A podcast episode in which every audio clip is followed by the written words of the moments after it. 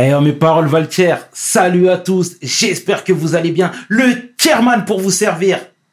Les Gaznés m'appellent le tiers, les Fimbi 500, mais les deux sont corrects anyway. Sarcel représentant, Sect Abdoulaye évidemment. Bienvenue sur WSL, c'est toujours ton émission qui rassemble les motifs.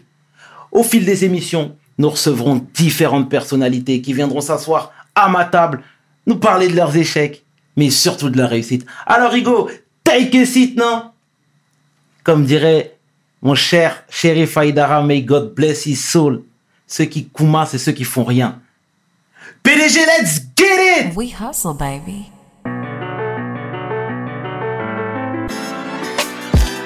Le chairman. We hustle, baby. Le chairman. We hustle, baby. Le chairman. De retour sur WSL.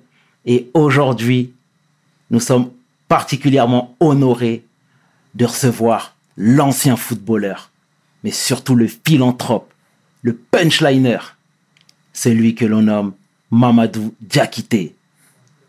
Mamadou, comment va? Ça va super, hein. Ça va? Très belle présentation. Ah C'est le style de la maison. Exactement. Ah, ça fait plaisir. Est-ce que déjà je peux t'appeler Mams? Mams, ouais. Bien sûr. Ouais, c'est plus On simple. est en famille, on est en famille, Mams. Bah déjà, merci d'avoir accepté l'invite, Mams. Sache que ça nous fait vraiment plaisir. C'était très rapide. T'es quelqu'un du terrain, comme nous. Exactement. On se comprend. Merci pour l'accueil. Ah. Ce fut un plaisir. C'est vrai que j'ai j'ai pas mal de sollicitations Ouais. et euh, je fais en sorte de check un peu ce que les gens font et Bien ça me sûr. semble tout à fait normal et euh, j'ai apprécié, euh, j'ai beaucoup apprécié ton travail, les intervenants. D'accord. Je me suis dit que c'était euh, légitime que je puisse donner une réponse favorable à, à- à cette demande en fait. En tout cas, sache que ça me fait vraiment, vraiment plaisir. Je le répète une nouvelle fois. Mams, dis-moi, euh, pour les personnes qui ne te connaissent pas, est-ce que tu peux te présenter, s'il te plaît? Bien sûr. Alors, euh, Mamadou Diakité, euh, effectivement, euh, ancien euh, footballeur professionnel. Moi, j'ai grandi dans, dans le 93, dans, dans une ville qui s'appelle Neuilly-sur-Marne. Et bah, aujourd'hui, je fais pas mal de choses. Effectivement, je suis activiste social notamment, mais je suis aussi conférencier et coach en développement personnel. Mhm. c'est vrai que voilà, je fais, je fais pas mal de choses derrière et, et surtout, je suis heureux. C'est le plus important. C'est le plus important. Euh, je voudrais qu'on fasse un focus sur ta jeunesse. Ta jeunesse dans le 9-3. Hein, Raconte-nous, on veut tout savoir. Ma jeunesse dans le 9-3, bah ouais, elle s'est fait, euh, elle s'est fait avec euh, avec une mère. Oui, parce que tu as vécu dans le matriarcat. Exactement. Ouais, ouais, ouais, C'est- ouais, ouais. C'est exactement ça. Donc j'ai vécu avec avec ma maman qui a élevé trois enfants euh, toute seule. Donc moi je suis je suis d'origine euh, malienne. Mhm. Et euh, bah ma jeunesse, elle s'est fait elle s'est faite euh, dans la difficulté, hein, si puis-je dire en tout cas, parce que voilà j'ai eu une maman illettrée qui a qui a tout fait pour élever ses, ses enfants euh, avec avec amour et elle a tout tout fait pour que nous puissions manquer de rien. Mais euh, ça n'empêchait pas toutes les difficultés euh, sociales et économiques euh, que nous avons eues. Et moi j'ai toujours été euh, j'allais dire inspiré par le football dès ma tendre enfance en fait. J'ai toujours su que c'était ce, ce, ce que je voulais faire. Et c'était c'était plus qu'un rêve quoi. C'était quelque chose qui qui qui me prenait aux tripes et je savais que non seulement c'était euh, une passion dont je voulais en faire un métier avant toute chose, et je savais aussi que ça pouvait faire en sorte de sortir euh, maman euh, de ces difficultés. D'accord. Alors je m'y suis euh, beaucoup accroché et euh, Dieu merci, avec, avec de l'acharnement, avec de la discipline, avec des- de la rigueur, bah, j'y suis, j'y suis parvenu en fait. D'accord. Et tu as également suivi les pas de, ton- de tes frères, du coup, qui t'ont un petit peu mis euh, le- les pieds à l'étrier. C'est fait exprès. hein. Mm. Donc, euh, tu peux nous parler de ça aussi? Bien sûr, j'ai euh, j'ai été inspiré effectivement par, par mon grand frère et paix à son âme Oh. aujourd'hui. Et c'est vrai qu'il a, il a beaucoup contribué à, à mon évolution dans, dans le football et par mon autre frère aussi, Silly, qui m'a clairement à la base, moi je suis un pistonné, hein, j'ai pas peur de le dire. En fait, il se fait, euh, il se fait recruter à, à l'ASM Caen. Et lorsqu'il se fait recruter euh, au SM Caen, bah, il dit écoutez, moi j'ai un petit frère et faut que vous le jouer quoi. Donc euh, ils sont ils sont ils sont très intéressés et du coup je, je rejoins euh, le SM Camp avec avec mon frère Sili. Et c'est vrai que bah, mes deux grands frères ont, ont été ont eu un rôle très important Mhm. Euh, dans mon évolution, dans ma carrière, parce que c'est eux qui m'ont donné euh, euh, le, le, le, tempo, le rythme et, et la passion vers vers ce sport-là en fait. D'accord, d'accord, excellent. Euh, et, et pour le coup, est-ce que c'était pas une aubaine pour toi de, de, de, de filer directement en centre de formation? Parce que j'explique, hein, tu sais, moi-même je viens de Sarcelles, tu viens de Neuilly, on connaît la complexité des banlieues, etc. Vivre avec un seul parent, trois garçons, il y avait des tentations, forcément. Donc est-ce que c'était pas une aubaine pour toi de partir à ce moment-là euh, en centre de formation? Bien sûr. Bien sûr. Euh, moi, je m'en souviens que euh, avant de partir au centre de formation à Caen, j'ai j'ai 15 ans, j'ai une altercation avec euh, avec la police. Je fais euh, deux jours de GAV et à partir de là, je me suis rendu compte que la vie de banlieue c'était pas pour moi, frère. C'est-à-dire? que ça m'a marqué. Ça m'a marqué ça. C'est-à-dire que c'est quelque chose qui m'a qui m'a qui m'a blessé, vraiment qui m'a blessé psychologiquement. Et, euh, et peut-être un mois après, euh, je, je suis euh, pris au centre de formation de Caen. D'accord. Et, et pourquoi je t'en parle? C'est parce qu'en fait, quand j'ai vécu ce moment-là, je me suis dit que ça, c'était pas ma vie. C'était pas ma vie qui était, qui était d'être euh, dans, dans, dans le quartier, de pouvoir euh, mener une vie dangereuse, entre guillemets. T'as eu ce déclic-là Ouais, j'ai eu ce déclic-là. Et ça a été quelque chose. Et m'a- de, de savoir aussi que la vie de brigand n'était pas pour moi. Tu vois? Alors, je dis pas que c'est, adéquat à certaines personnes. Mais euh, je suis pas quelqu'un comme ça, moi. Tu vois? Bien. Et surtout, j'étais pris par quelque chose, j'allais dire, de, de pluridimensionnel. C'était, c'était l'envie de sortir maman de ce que je vivais. Tu vois? De ce qu'on vivait. Et ça, ça, c'était quelque chose qui me prenait de ouf. Hmm. Tu vois, on connaît, euh, comme tu l'as dit, la complexité de nos quartiers populaires Absolument. l'argent facile, le fait qu'il y ait euh, bah, des, des difficultés qui fait. peuvent parfois malheureusement te pousser à faire des choses regrettables. C'est Tu ça. vois, euh, les restaurants du cœur, l'assistance sociale, euh, toutes ces choses dont maman ne peut pas forcément te payer, bah peut malheureusement parfois emmener les les, les, les plus sensibles, j'allais dire les, les plus fragiles, vrai. euh, vers un chemin euh, qui n'est pas le leur. Tout à fait. Donc euh, le football, bien sûr, ouais, pour le coup, ça a été une aubaine. Moi, ça a été le football. Pour certains, ça va être le cinéma. Pour d'autres, ça va être ceci, cela. Mais effectivement, moi, pour le coup, ça a été, ça a été le football. L'échappatoire. Exactement. D'accord. Et euh, est-ce que tu peux nous parler là pour le coup de ces années au centre de formation de Caen? Déjà, moi, je suis un grand fan de foot. Déjà, est-ce que tu peux rappeler la génération euh, avec qui t'étais? Exactement. Alors moi, je suis de la génération à Benoît Costil. Ouais. Il était dans ma classe, donc le joueur de l'équipe de France, gardien de l'équipe de France, aujourd'hui capitaine euh, Des de- Girondins. des Girondins de Bordeaux. Mhm. Il y avait Johan Gouffran. Je sais pas si tu, tu connais Absolument, aussi. je Ouais. connais moi. Super. Il y avait Yann Gouffran, il y avait euh, Elliot Grandin, Grandin. qui a joué à- qui a joué aussi à Marseille. Euh, il y avait qui encore? Il y avait Ronald Zubar qui était aussi joueur à l'Olympique de Marseille. Mhm. Et tu avais aussi bah, les euh, les Mathieu Bonnemer euh, qui a fait la carrière euh, une carrière magnifique. Euh, Il y avait euh, qui est Bruno plus âgé que toi, qui est plus âgé que moi, voilà, qui était un peu des des, des grands frères pour le Mhm. coup. Euh, Bruno Grougy, euh, après un peu plus haut, il y avait Xavier Gravelaine. Moi, je, je faisais mes premiers matchs, enfin mes premiers entraînements chez les pros, c'était cette génération-là. Euh, Franck Dumas, c'était c'était cette génération-là à l'époque. ouais. D'accord. Et est-ce que tu es toujours en contact déjà, dans un premier temps avec eux? Pas avec tout le monde, parce que c'est la vie. la vie. Exactement. Il y avait aussi Youssef El Arabi pour ne Oh, voilà, ouais, notamment. ouais, ouais. Pas avec tout le monde, mais euh, mais comme tu l'as si bien dit, c'est la vie. C'est ça. Il y, a- il y a des personnes, ça ne bouge pas. Et même si tu on s'appelle pas pendant six mois, euh, tu sais que c'est la famille. C'est ça. Et il y a des personnes, euh, frère, voilà, c'est une C'est bonne comme ça. relation, c'est comme ça. Ouais, d'accord, d'accord, d'accord. Et euh, du coup, parce qu'on veut tout savoir, nous, quel, euh, quels sont tes souvenirs, là, du coup, de cette, cette période-là? T'en gardes des bons souvenirs? Alors, il faut savoir déjà dans un premier temps que moi j'ai fait deux centres de formation. Oui. J'ai commencé par Caen et ensuite j'ai fait Metz. Exactement. Ouais. Donc à Caen, j'en garde des bons souvenirs, mais pour t'expliquer ra- ra- rapidement, c'est que je sors, je pars de Caen par un choix. Il me propose un contrat professionnel, mais je refuse le contrat professionnel. Pourquoi? C'est parce que moi, j'étais venu grâce à mon frère Silly. Qui, qui m'a pistonné là-bas. Mm. Mais ce qui, ce qui se passe, c'est que mon frère Silly accumule les blessures. Blessure sur blessure. Donc, la roue, elle tourne plus ou moins. Et du coup, eux, ils me proposent un contrat professionnel. Et à mon frère Silly, on lui dit, écoute, nous, on veut plus de toi, donc on retourne euh, à Neuilly-sur-Marne. Hmm. Sauf que pour moi, c'est pas possible. Tu vois, je me dis, c'est pas possible. Moi, je suis venu ici grâce à mon frère. Donc aujourd'hui, mon frère, vous lui dites, c'est laisse tomber. Et Amam s'en propose un contrat pro. Ouais. Alors mon frère me dit très justement, écoute, il y a un contrat pro. Donc vas-y, signe. Mais je lui dis non. Je dis que moi, si je signe pro, je signerai pro avec mes principes et avec mes, mes- mes valeurs. Du coup, j'accepte un contrat de stagiaire pro au FCMS plutôt que signer un contrat pro au SM Caen. Et du coup, je voilà, je suis recruté à- par euh, Francis de Tadeo et je pars de Caen de, de cette manière-là en fait, en refusant un contrat professionnel. Et donc, je, je décide d'aller jouer avec la réserve du FCMS plutôt que signer le contrat pro. Donc voilà comment ça se termine. Family over everything, diraient les Américains. C'est bien, belle loyauté en tout cas, mais c'est bien. Et donc du coup, alors, on va switcher, mais le à Metz, comment ça s'est passé les premiers pas à Metz?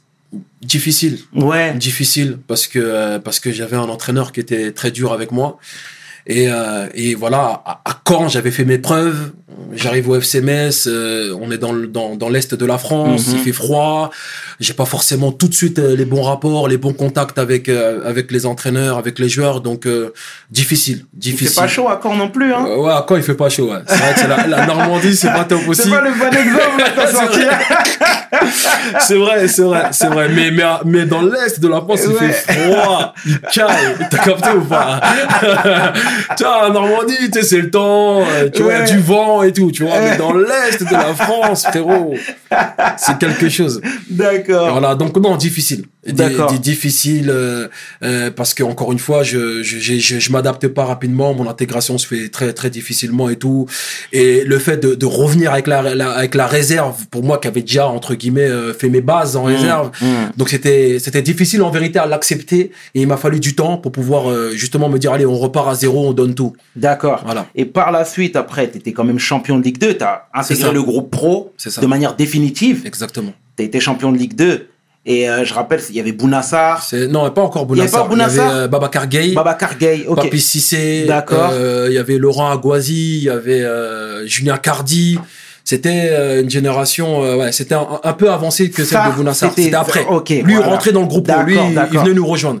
Bounassar, euh, Miralem Pjanic aussi, eux rentraient dans le groupe. Mais nous, nous on, est, on était déjà installés pour le coup. D'accord. Mais n'oublions pas quelque chose, c'est que avant de si, avant de, de, de, de signer mon premier contrat pro à Metz, je vais au Portugal. Je vais au Victoria Mhm. Setúbal. je pars exact. un an au Victoria Setúbal. C'est-à-dire que je fais deux ans avec Metz où ça se passe. Ils me font pas signer mon premier contrat pro. Donc là, je signe au Victoria Setúbal au Portugal. Et euh, du coup, je fais un an au Portugal, problème de salaire. Et du coup, le FCMS me reprenne. Et c'est à ce moment-là où je signe pro au FCMS et qu'une année après, on devient champion de France de Ligue 2. D'accord. Voilà comment ça se Et, mais bon, c'est, c'est, c'est très bien, mais les observateurs disaient voilà que tu avais un bon niveau, etc. Je m'attarde sur ça parce que c'est important aussi pour nous. hein. mais par la suite, on t'a pas vu, on t'a pas beaucoup vu euh, dans l'élite. Exactement. Tu vois Comment t'expliques tout ça? J'explique parce que alors déjà là, euh, je pense avec du recul et j'en parlais hier, je crois que psychologiquement parlant, j'avais j'avais toutes les qualités pour, pour faire une très grande carrière, Ouais. mais euh, j'étais fragile psychologiquement. Je me mettais trop de pression. Tu sais, euh, je me rends compte que j'avais une envie tellement de, de tout éclater, de tout défoncer sur le terrain, qu'au final c'était une mauvaise pression et que j'arrivais sur le terrain, limite j'étais presque tétanisé. Oh. Tu vois? Et avec et, et là, je te, je te parle avec du recul. Mm. Je me rends, je me rends compte que c'est ça qui, que j'ai pas su gérer. Tu vois, la gestion émotionnelle, la gestion de la pression, tu vois. Et c'est pour ça qu'aujourd'hui, je suis à même à en parler. À travers tous les joueurs que j'accompagne aujourd'hui en préparation mentale ou dans leur développement personnel, je, je, je me rends compte que moi, ce qui m'a fait défaut, c'était ça. C'est que je me prenais trop la tête. Je voulais tellement bien faire, j'avais, je me mettais une pression Mm. euh, sur les épaules. Alors que frère, c'était avant tout du plaisir. D'accord. Tu vois ce que je veux dire? Complètement. Voilà. Complètement, complètement, complètement. Et euh, donc, au moins, ça a le mérite d'être dit. Mm. Déjà, pour commencer. C'est le premier pas vers la guérison, comme j'ai tendance à dire. C'est bien. En reconnaissant les choses, c'est c'est ce qui nous permet justement aujourd'hui de pouvoir agencer les choses différemment que Mhm. ce que nous avions fait euh, dans le passé en fait. C'est ça. Excellent. Euh, par la suite, après, t'as fait un choix. T'es parti. T'as opté pour une sécurité financière. On peut se le dire de manière euh, Bien sûr. tout à fait honnête. Bien sûr. Pourquoi? À quel moment tu t'es dit, écoute, tant pis pour le palmarès, mais moi, il faut mon chèque? Alors, euh, il faut savoir que après le FCMS, donc on devient champion de France de Ligue 2, là je m'engage à Moucron. Donc c'est un club de Ouais. D1 en, en- en Belgique. Ça se passe hyperbement bien. Euh, je fais mes matchs et je m'épanouis de fou dans ce club. Arrivé à un moment donné, le club il fait faillite. Mhm. Clairement, problème financier. Et là, euh, je me retrouve, il y a des propositions, mais des propositions de clubs à l'époque de Ligue 2 ou euh, des clubs de D1 belge qui ne me proposaient pas quelque chose, euh, Ouais. pour moi en tout cas, qui était adéquat à ce que je recherchais. Et là, je reçois une offre, euh, je reçois une offre du Qatar. je veux dire, là, je reçois, je reçois une offre du Qatar. Donc, il y a un agent qui, déjà, il y a un agent qui, qui me fait cette proposition. Moi, je me dis de ma tête, vas-y, c'est un pote à moi, il s'appelle Mounir dans le quartier, il veut, Ouais, il, il veut ouais, me ouais. lomber, tu vois. Dis- et là, je vois les chiffres, frérot. Je, je me dis, c'est, vraiment vrai, tout ça. Il me dit, ouais, c'est, c'est les chiffres pour un an. Frérot, c'était, c'était des chiffres que j'ai jamais vus de ma vie. Tu vois ce que je veux dire? Est-ce que tu peux peut-être pas dire les, les chiffres exacts, mais une estimation? Alors pour moi, alors il faut savoir, je- on peut parler de salaire, il faut savoir qu'en Belgique, j'étais quasiment à presque 15, à 15 000 euros. 15 000 euros net dans mon club de D1 belge, tu vois. Là, on me proposait en mois, c'était quasiment presque 5 fois plus. Ok. Tu vois ce que je veux dire? Ouais. Pour moi, qui était, un- j'étais pas Mamadou Niang, Mm. tu vois ce que je veux dire? J'ai- Mm. J'avais pas une carrière de fou en Ligue Ouais, 1. ouais. J'ai quelques matchs de Ligue 1, j'ai des matchs de Ligue 2 et tout. Quand tu me proposes ça, frère, moi je pense à ma, moi je pense à ma, à ma Bien jeunesse, sûr, moi je pense à ma, à mon adolescence, je pense à comment j'ai galéré à la daronne restaurant du cœur, tout ça. Au, au- au- à l'envie et le rêve que j'ai de construire une maison à la daronne pour tout ce qu'elle a, qu'elle a galéré, tu vois ce que je veux dire? Mhm. Et je me dis, c'est ce qui me permettra moi de voir euh, en, en plus loin, euh, plus loin terme en fait, tu vois? Mhm. Frère, je, je réfléchis pas longtemps. Non, je te dis la vérité, gros. Ouais. Non, non. Et je- tu- mais tu savais, parce que finalement, d'un point de vue extérieur, on dit que le Qatar là-bas, c'est des prisons dorées. Mhm. Une fois que tu signes, tu peux plus partir. Ouais. Tu confirmes Bien sûr, non, non, pas du tout. Je confirme pas du tout ça. Tu t'es repris Non, ouais, ouais, non, bien sûr, parce que ça, ça, les gens ils reprennent beaucoup ça, Ouais, mais, mais pas du tout. En fait, il faut savoir qu'au Qatar, euh, euh, tout le monde n'a pas un contrat professionnel. En fait, tu as un contrat, ce qu'on appelle, il y a un contrat qui te lie directement à la fédération française, à la fédération qatari. Ok. C'est-à-dire que ça, c'est des contrats professionnels qui te lient à la fédération. Tu peux pas avoir de problème avec eux. Puis tu as un autre contrat qui te lie là au club. Mais tout le monde, en fait, les clubs qataris n'ont pas le droit à avoir, euh, euh, je ne me rappelle plus le nom exact, mais ils ont droit à peut-être à 4-5 joueurs euh, extra-communautaires. Ok. Tu vois ce que Donc là, t'es lié à la fédération qatari, t'as pas de problème, t'es sous contrat. Et après, t'as des autres formes de contrats qui sont liées au club. Et Absolument. c'est généralement là où tu trouves des problèmes parce que c'est lié au club. Tu vois ce que je veux dire? D'accord, complètement. Donc voilà. Mais non, moi frère, euh, j'ai j'ai pas eu de problème, tout. Enfin, jusqu'à ce que je me blesse. D'accord. Tu vois, parce qu'il faut pas te blesser là-bas. Mais euh, d'ailleurs, je suis parti, pour te dire la vérité, je suis parti du Qatar, je leur ai laissé euh, 10 000 euros. Parce que arrivé au Qatar, je me blesse aussi. Mhm. Tu vois? Et c'est là où, où, où j'ai appris et compris que euh, l'argent ne fait pas le bonheur. Tu sais, je- une anecdote au Qatar, quand je signe mon contrat au Qatar, tout était réuni. C'est-à-dire, j'allais à la mosquée, je revenais à l'hôtel, hôtel 7 étoiles. Eh frère, je sais pas, je te dis 7 étoiles parce que c'était une Mhm. dinguerie. Mhm. Tu vois? Et quand je marche dans la rue, je rigole tout seul. C'est-à-dire, je marche, c'est pas possible. Dans ma tête, c'était impossible de gagner autant d'oseille Mhm. en jouant au football. Pour moi, c'était pas possible. Je marche dans la rue, les Qataris ils me prennent pour un ouf. Ils disent, qu'est-ce qu'il a, lui? Il a un problème, il a un jean ou quoi? Parce que je, je, je comprenais pas de gagner autant de thunes en jouant au football. La vérité, c'était ça, tu vois. Et dans cette même période-là, je me blesse. Mais quand je me blesse, les Qataris, ils me serrent plus la main. Quand je me, À ce point-là? je- euh, je me blesse sur le terrain, frère. Je me fais les ligaments croisés. Tu vois? Et quand je me blesse, les Qataris ne me serrent plus la main. J'allais à l'entraînement et j'étais tout seul. Et là, j'arrive, je te dis la vérité, là, je vis des moments difficiles. Et pourtant, le compte en banque, il était plein. Donc, les, les, les rapports, euh, les rapports humains n'existaient plus. Il n'existait plus du tout. Du tout. Ok. Parce que, parce qu'en fait, les, les Qataris te donnent beaucoup d'argent. Ces clubs-là, ils te donnent beaucoup d'argent. Mais ils veulent un résultat. Tu vois? Eux, eux c'est, c'est pas ton club formateur qui dit Allez, Mamadou, prends ton temps, t'inquiète, prends ton mal en, en patience. Eux, on veut des résultats. Donc, si à un moment donné, on te, on, on- on te considère comme le plus gros, euh, euh, le plus grand joueur avec le plus gros salaire, et qu'à un moment donné, t'arrives là-bas, au bout de deux mois, tu te blesses, ligaments croisés, problématique, eux, ils l'ont ici, en fait. Ils font pas de part des choses, ils te le font comprendre concrètement, ils te serrent la main comme ça, ils te regardent pas, tu vois. Jusqu'à les membres de mon équipe ne voulaient plus me serrer la main. Tu vois ce que je veux dire? Aller C'est- c'est- C'était violent. Et c'est pour ça qu'à la fin, je pars du Qatar et je leur laisse 10 000 euros. Je me dis, eh, c'est bon, je- j'en peux plus, en fait. Mhm. Tu vois? Et c'est là où j'ai vraiment appris que l'argent faisait pas le bonheur. Parce que pour le coup, à la fin, j'étais pas heureux, frère. Et pourtant, j'avais l'oseille. D'accord. Tu vois? Ouais, complètement, complètement. Quel serait ton plus gros regret, toi? De footballeur. Quel est ton plus gros regret? Mon plus gros regret, c'est d'avoir euh, terminé ma, ma carrière de cette manière-là. D'accord. C'est une blessure, en fait. D'accord. Ça, pour le coup, j'ai un regret et je tiens à, à m'expliquer par rapport à ça. Dis-moi. Parce que le regret, très souvent, on dit, ouais, il faut pas avoir de regret. Moi, je dis qu'il y a deux formes de regret. Il y a un, il y a un regret qui est euh, euh, nocif, qui te, qui te déstabilise, Mhm. qui, euh, qui te fait vivre dans la culpabilité. Tu vois, ce Mhm. regret il est très nocif. Puis selon moi, il y a une autre forme de regret, c'est le regret auquel tu apprends de ce que tu as vécu, t'en tires des enseignements, t'en tires une leçon, et au contraire, ça te transforme l'avenir. Moi, je suis dans cette forme de regret. C'est-à-dire que j'ai compris que j'aurais pas, peut-être pas dû mettre fin à ma carrière dans ces conditions-là, mais ça a été euh, une manière pour moi de me transcender dans d'autres choses. D'accord. Tu vois? Donc c'est de cette, euh, de cette forme de regret-là dont je te parle. D'accord. Et donc, du coup, tu es parti sur une blessure en laissant un petit, euh, un- une belle somme de côté. Mhm. Qu'as-tu fait par la suite? Par la suite, en fait, moi, ma, moi, ma, ma carrière, elle est, elle est ambivalente. Pourquoi? Parce que elle a toujours été rythmée par non seulement le football et les côtés euh, et le côté artistique. C'est-à-dire que dès que j'arrête le Qatar, j'arrête un an. Et pendant un an, tu me vois en tournée avec Maître Gims, euh, je pars là-bas, avec la sûr. section d'assaut. Même, même les gens de la section, ils disent, mais qu'est-ce qu'il a, lui? Il est Mais footballeur, on mais voyait, un fait casquette à l'envers, les petites Exactement. boucles d'oreilles, les lunettes, hein, ouais, ouais. Ouais.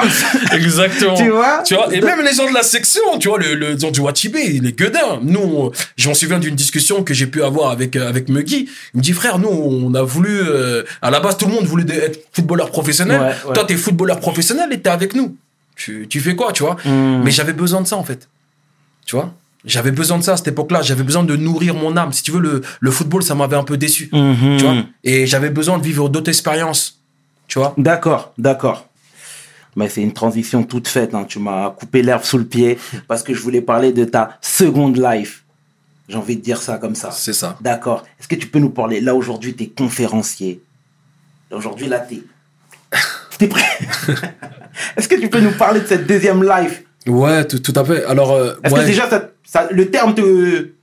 Ouais, conférencier, Ouais. euh, coach en développement du Ouais. euh, personnel ou euh, médecin du bonheur comme euh, Ah, c'est bien, ça, c'est beau, on, ça. comme on m'appelle très souvent. Ouais, ouais, ouais. Ouais, c'est c'est c'est vrai et, et j'aime ce, ce le fait qu'on peut considérer que c'est une deuxième vie. Ouais, ouais, c'est c'est une deuxième vie parce qu'en fait, euh, je me suis jamais senti aussi heureux que que ce que je vis actuellement et cela depuis des des années. Je suis beaucoup plus heureux, beaucoup plus euh, épanoui. Je suis euh, je suis en tranquillité. D'accord. Je, je vis une vie qui est conforme avec euh, avec la personne que je suis Bien. et euh, ça ça n'a pas de prix et c'est à travers justement ce long cheminement de développement personnel en soi euh, de psychologie euh, de cohabitation que j'ai avec moi-même Mhm. que j'ai pu euh, trouver cette plénitude j'allais dire Excellent. Et ça fait combien de temps que tu fais ça déjà? Alors en vérité ça fait très longtemps parce que mes citations De manière officielle. voilà voilà de manière officielle on va dire que ouvertement ça va ça va dire euh, allez 4 5 ans 4-5 ans. de manière officielle Et, et, et là, j'ai l'impression que, que, comment dire, que ton mouvement est à son apogée. Tu sais, je vais te dire un truc, c'est que j'ai presque envie de dire, je vais peut-être abuser un petit peu, mais il n'y a pas un compte Twitter où il n'y a pas une citation de Mamadou Diakité. Parfois, on, te cite sans te, sans te, comment dire, sans te, sans te citer. Ouais, Sans- exactement. Tu vois ce que je veux Ouais, dire? vrai Tu m'as compris, hein, sûr, le- t'as compris. compris le jeu de mots. hein. Mais qu'est-ce que ça te fait, toi, déjà?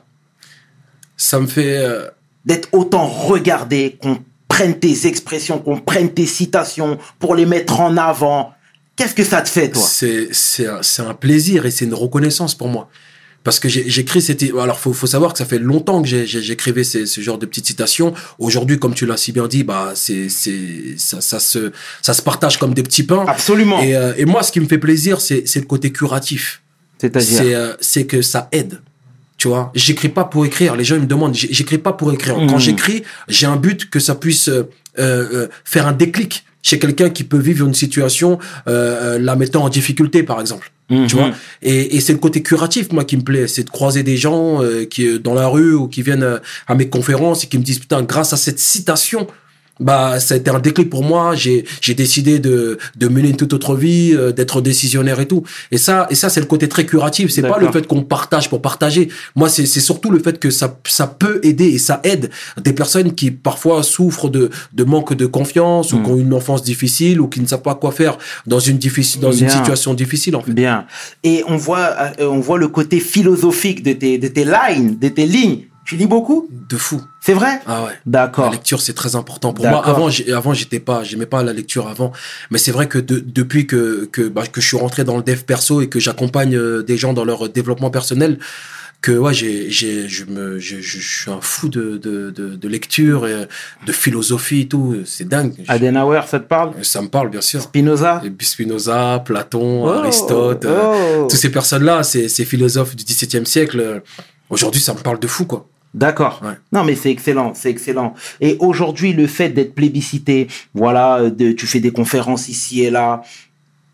Il y a des, cent- des centaines, je suis gentil, mais il y a des fois des 500, 600 personnes qui assistent à tes conférences. Qu'est-ce que ça te fait, toi, honnêtement? C'est dingue.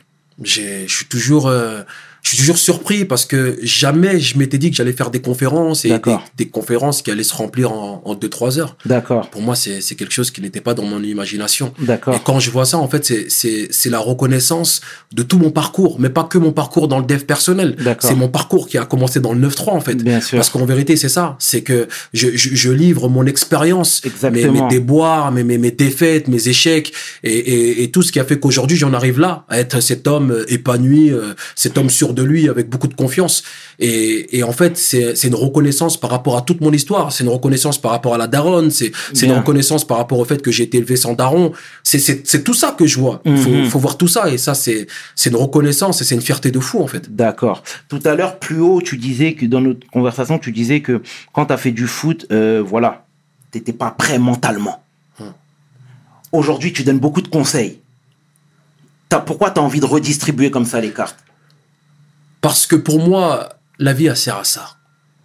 On peut pas, on peut pas juste euh, euh, euh, obtenir des choses avec peu importe la manière dont on les a obtenues sans transmettre. Mhm. Tu sais, moi j'ai une philosophie, c'est le donner, recevoir, transmettre en fait. Excellent. T'es obligé d'être dans le partage. Et quand je parle de partage, c'est pas foncièrement à sa famille, bien sûr, ça, ça reste une base.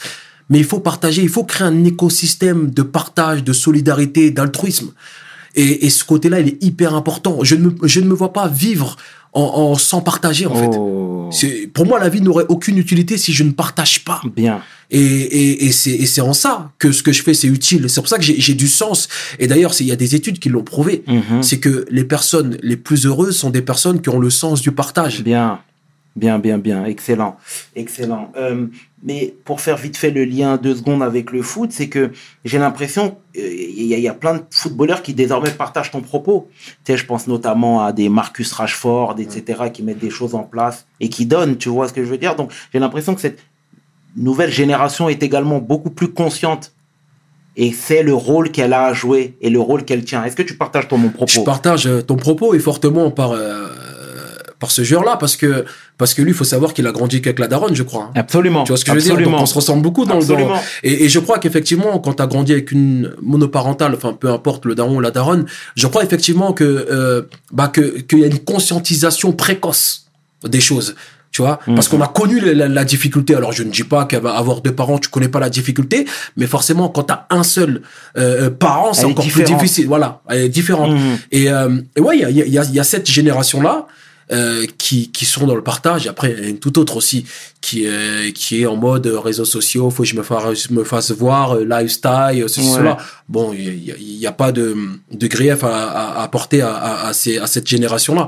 Mais je crois qu'effectivement, il y a de plus en plus de jeunes qui, qui conscientisent euh, euh, ces choses-là qui sont hyper importantes et qui conscientisent le fait que ce sont des, des, exemples, des exemples pour une jeunesse et on en a besoin de ces personnes-là en fait. D'accord.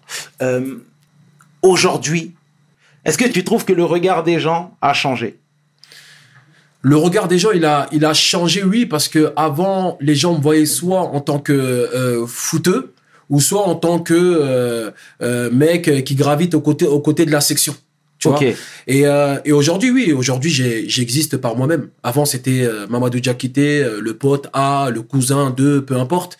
Et aujourd'hui, c'est Mamadou Diakité, l'ancien footballeur professionnel et qui est aujourd'hui dans le développement personnel, celui qui, qui, a, qui a son association, celui qui œuvre euh, euh, dans dans d'autres choses, en fait, tu vois. Et ça, c'est important. Ça, c'est important pour moi d'avoir cette singularité auquel euh, j'ai, j'ai, euh, j'existe que par moi-même, entre guillemets, quoi. Mhm. J'ai, j'ai pas besoin d'être le pote à un tel ou euh, Non, mais parce que tu ça- vas te lancer dans un projet. Il se peut que il y a des personnes qui qui te, bah, qui, qui t'ont négligé quand tu lances, quand, quand, quand, quand t'as lancé ce projet-là Absolument. et qu'au fil du temps, lorsqu'ils se rendent compte que ça prend forme, lorsqu'ils lorsqu'ils se rendent compte que finalement t'es pas un rigolo, au fil du temps ils reviennent. Il n'y a pas de, de rancune à avoir à ces personnes-là. Non, non, non, non, Au contraire. Bien sûr. Au contraire. Et moi, c'est ce côté-là, en fait. C'est ce côté-là. Parce que pour moi, c'est pareil. On parle de reconnaissance. C'est important, la reconnaissance. C'est ça. C'est c'est de se dire à un moment donné, bah, vous m'avez peut-être négligé. J'ai fait les choses. J'ai existé. J'ai j'ai entrepris. Et aujourd'hui, vous êtes là. Et, euh, et c'est ça qui est intéressant. Après, euh, le reste, euh, euh, rancune, euh, d'avoir de la mémoire parce que cette personne-là t'a pas soutenu. euh, moi, j'ai j'ai arrêté de penser comme ça. En fait. Bien, bien, Tu bien. vois, les gens, il y en a qui te soutiennent, il y en a qui te soutiennent pas, mais je t'en voudrais pas si tu me soutiens pas. C'est pas grave. Bien sûr. Tu vois, donc euh, ça c'est le plus important. Il y a, il y a une citation de de Dalai, Dalai Lama, exactement. qui disait euh, euh, qui disait justement euh, si euh, si vous ne donnez pas de force aux gens, au moins laissez-les tranquilles, grosso modo. Mhm, Tu vois, c'est un peu ça. mhm. Donc voilà, c'est les gens ils sont pas obligés de, de nous donner de la force en vérité. Bien Et sûr. on doit pas leur en vouloir parce qu'ils nous donnent pas de force.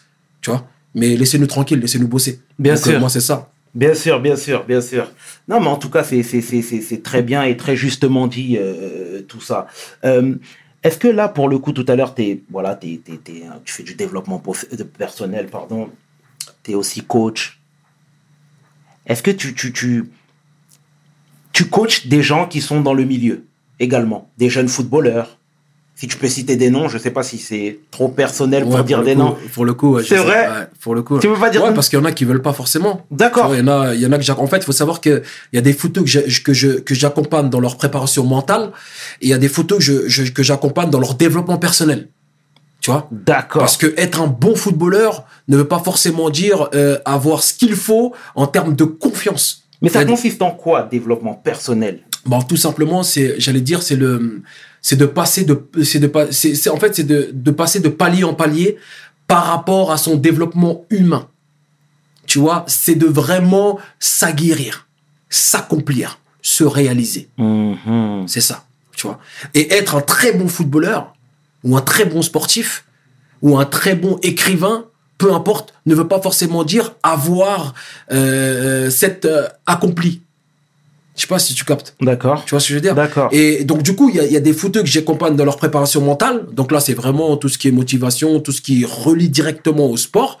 Et il y a des footeux où c'est clairement dans leur vie.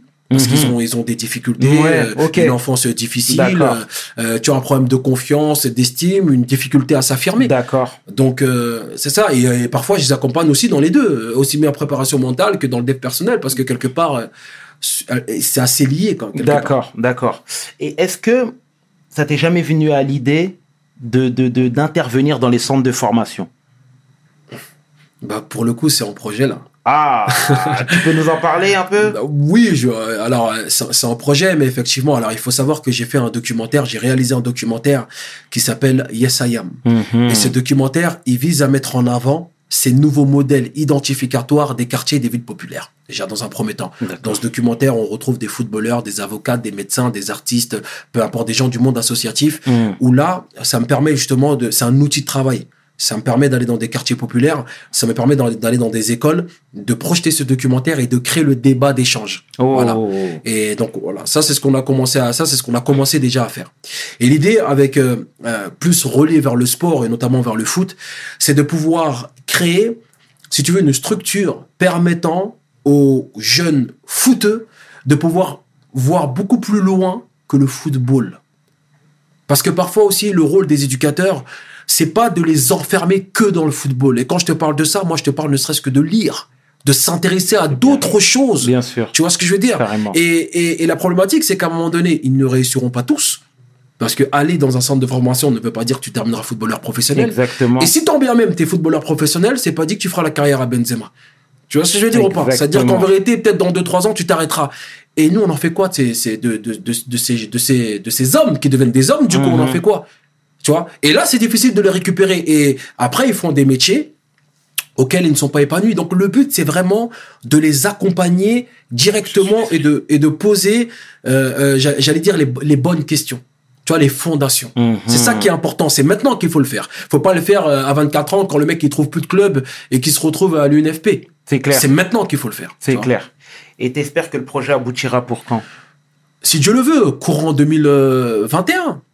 Clairement, on va commencer à le faire euh, dans des petits clubs et tout. Mais courant 2021, aujourd'hui, la chance que j'ai, c'est que bah, les, les responsables de, de, de formation ou le responsable des, des les entraîneurs sont des amis à moi avec qui j'ai joué. Donc ça peut aller très vite. Le, le, tu vois, on est en contact aujourd'hui. Bien euh, sûr. ça peut aller très très vite et c'est des c'est des interventions en soi tu vois après un entraînement euh, donc ça peut aller très vite en fait D'accord, excellent. Ouais, mais c'est c'est ben le la transmission est fondamentale pour toi à tous les niveaux. J'ai même vu que les maraudes aussi étaient organisées aussi. C'est important de le dire. Ouais. D'accord, les maraudes. Quel est T'en fais régulièrement. Exactement. J'essaie de faire le, le plus possible. Alors c'est pas toujours facile parce qu'on n'a pas forcément les dons pour le faire. Mais euh, ouais ça ça fait ça ça c'est clair. Ça c'est un truc pour moi c'est vital. C'est c'est que c'est des choses qui me permettent de me sentir vivant. Quand je fais ça, je me sens vivant. C'est c'est une liaison directement avec ma spiritualité en fait. Tu vois, j'ai créé cette association Give a Dream en 2015 et et et, et cette, cette cette association elle m'a permis moi-même de me trouver. Oh. Parce que quand je crée Give a Dream, j'arrête ma carrière, je sais pas ce que je veux faire. J'ai pas les aptitudes pour être venteur, j'ai pas les aptitudes pour travailler euh, forcément avoir un patron. Je me dis la seule chose que je sais de moi, c'est que je suis quelqu'un qui qui aime donner. J'ai cette qualité d'altruisme, de bienveillance. Mhm. Je crée Give a Dream et c'est en, cré- en créant Give a Dream que la vie m'ouvre d'autres perspectives. Tu vois ce que je veux dire? Absolument. Donc du coup, c'est vital. Donc tant qu'on peut, on fera des maraudes aussi bien sur Paname que à Lille. Que le, le but aussi, c'est de c'est de pouvoir bouger. Moi, j'aime ce côté-là. C'est pas de rester sur Paris, sûr. pas de rester à Lille, pas de rester à Bruxelles. C'est à un moment donné d'aller à Châteauroux, d'aller à Grenoble, tu vois. Bien sûr, bien Donc, sûr. voilà. Ah, c'est impactant en tout cas tout ce que tu fais. C'est vraiment impactant. Et là, pour le coup, quels sont les projets futurs?